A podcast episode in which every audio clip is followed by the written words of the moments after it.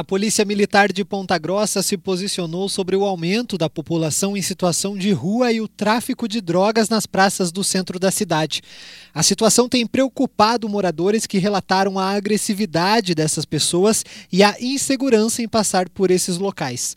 Reportagem publicada pela CBN na última terça-feira trouxe relatos de pontagrossenses que estão inseguros com a abordagem de usuários de droga, principalmente na Praça Barão de Guaraúna, a Praça dos Polacos. Em entrevista à CBN Ponta Grossa, o primeiro-tenente do Batalhão de Polícia Militar, Paulo Ramos, afirmou que existe um planejamento a partir de um mapeamento do crime na cidade. Primeiramente, a gente existe na Polícia Militar, na verdade, um planejamento do policiamento, né? Então, conforme a gente trabalha com as estatísticas e com o mapeamento do crime, a gente distribui as, o nosso efetivo no terreno. Há essa análise criminal, vamos chamar assim. Então a praça ali ela participa, ela está inserida nessa análise criminal diariamente. A gente tem o policiamento ali. Dessa forma, conforme os horários da maioria que, que a grande maioria dos crimes ocorrem, a gente faz a, o planejamento do policiamento. A CBN publicou vídeo que mostra o furto de um ventilador e um transformador dentro do Santuário Sagrado Coração de Jesus, a Igreja dos Polacos, que fica no centro de Ponta Grossa. Outro vídeo destaca a agressividade de uma usuária de droga ao pedir dinheiro para um fiel dentro da igreja. O número de pessoas em situação de rua na praça tem afastado a população do local que reclama da falta de segurança. A Polícia Militar ressaltou que faz o policiamento nas praças do centro da cidade, mas Paulo Ramos explica que as pessoas em situação de rua são um problema social.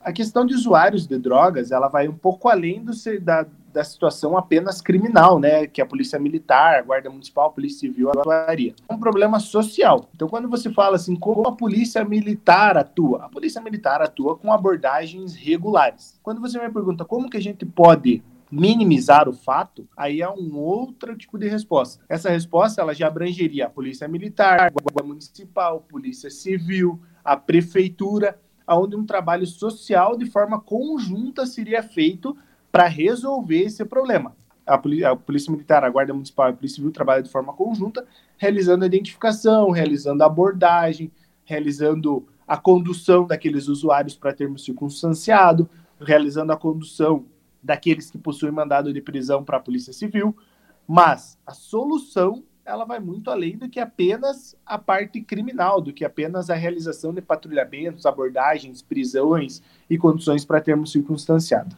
Uma pesquisa feita pela Universidade Estadual de Ponta Grossa, publicada em março deste ano, concluiu que a pandemia da Covid-19 modificou o cotidiano de Ponta Grossa em diferentes aspectos sociais e ficou mais evidente o aumento de pessoas em situação de rua, além de filas de pessoas esperando por alimento em instituições de caridade. O relatório também apontou a presença de crianças e famílias inteiras pedindo dinheiro ou comida nos semáforos da cidade. O aumento de pessoas em situação de rua evidenciou o tráfico de drogas. O primeiro-tenente Paulo Ramos destacou que a lei impede que essa população seja retirada contra a vontade dos locais públicos. Na verdade, ela não existe dificuldade nenhuma. É realizada a abordagem, a condução daquelas pessoas que estão sobre sobre alguma égide do judiciário, seja, seja cometendo algum tipo de crime ou com mandado de prisão. Mas quando você trabalha com a palavra dispersar, que você quer dizer que eu tenho que retirar as pessoas dali, eu tenho um freio constitucional sobre isso, né? A liberdade das pessoas de ir e vir. Se não há nenhum tipo de freio judiciário sobre aonde a pessoa não possa estar ali por algum, algum tipo de, de decisão judicial, ou ela tem um mandado de prisão, ela é feita a condição. Mas somente isso a polícia militar ela trabalha sobre a égide do direito, ela, trabalha sobre a égide do judiciário. Nós não podemos simplesmente abordar e mandar que as pessoas saiam dali, elas estão sobre, a, sobre o direito deles, a liberdade deles de estar, ir e vir. Então, se eles não estão cometendo nenhum tipo de crime, se eles não estão cometendo nenhum tipo de ilegalidade, nenhum tipo de abuso, se eles não estão, se não foi identificado nenhum tipo de irregularidade, não há como a polícia militar simplesmente mandar as pessoas saírem dali ou dispersar as pessoas dali, conforme o termo que você mesmo utilizou. Até porque se isso nós estivéssemos fazendo, se nós fizéssemos isso, a gente estaria aí ferindo um direito constitucional das pessoas. Ele destacou que existe um planejamento para tentar resolver o problema, mas que os resultados só serão vistos em longo prazo. Existe um planejamento já onde os órgãos de segurança e a prefeitura elas trabalham é, em conjunto para conseguir buscar soluções, né? A gente tem que entender que as soluções elas não são a curto prazo, elas são a médio e longo prazo.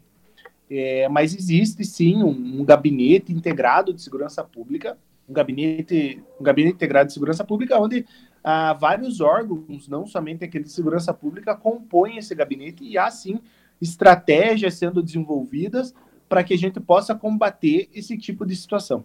O tenente orienta que a população fique atenta ao andar nas ruas. Veja, a orientação à população primeiro é ter sempre ciência das regras básicas de segurança, né? Não anda na rua de forma dispersiva, ou então de forma que não está prestando atenção ao seu entorno, não fica mexendo no celular, não deixar a sua, a, a, principalmente as mulheres, a bolsa, não tomar sempre cuidado com a bolsa, deixá-la sempre ao lado do corpo ou à frente ao corpo.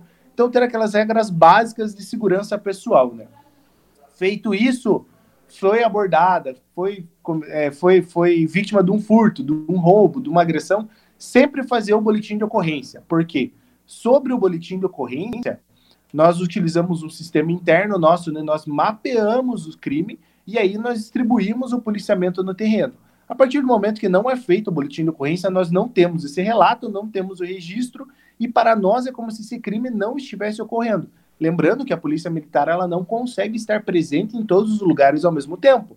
Nós temos uma, uma limitação de efetivo, temos uma limitação de distribuição de efetivo no terreno.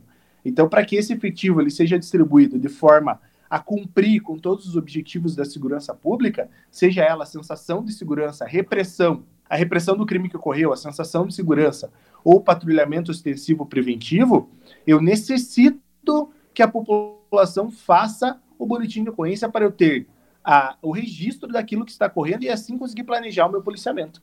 A Secretaria Municipal de Cidadania e Segurança Pública também afirmou que promove patrulhamentos e abordagens constantes nos locais, realizando o encaminhamento de suspeitos até a delegacia. As praças ainda são monitoradas por câmeras de segurança. A Secretaria ressaltou que tem acompanhado de maneira próxima a situação e segue trabalhando na definição de estratégias voltadas ao reforço da segurança nestes espaços.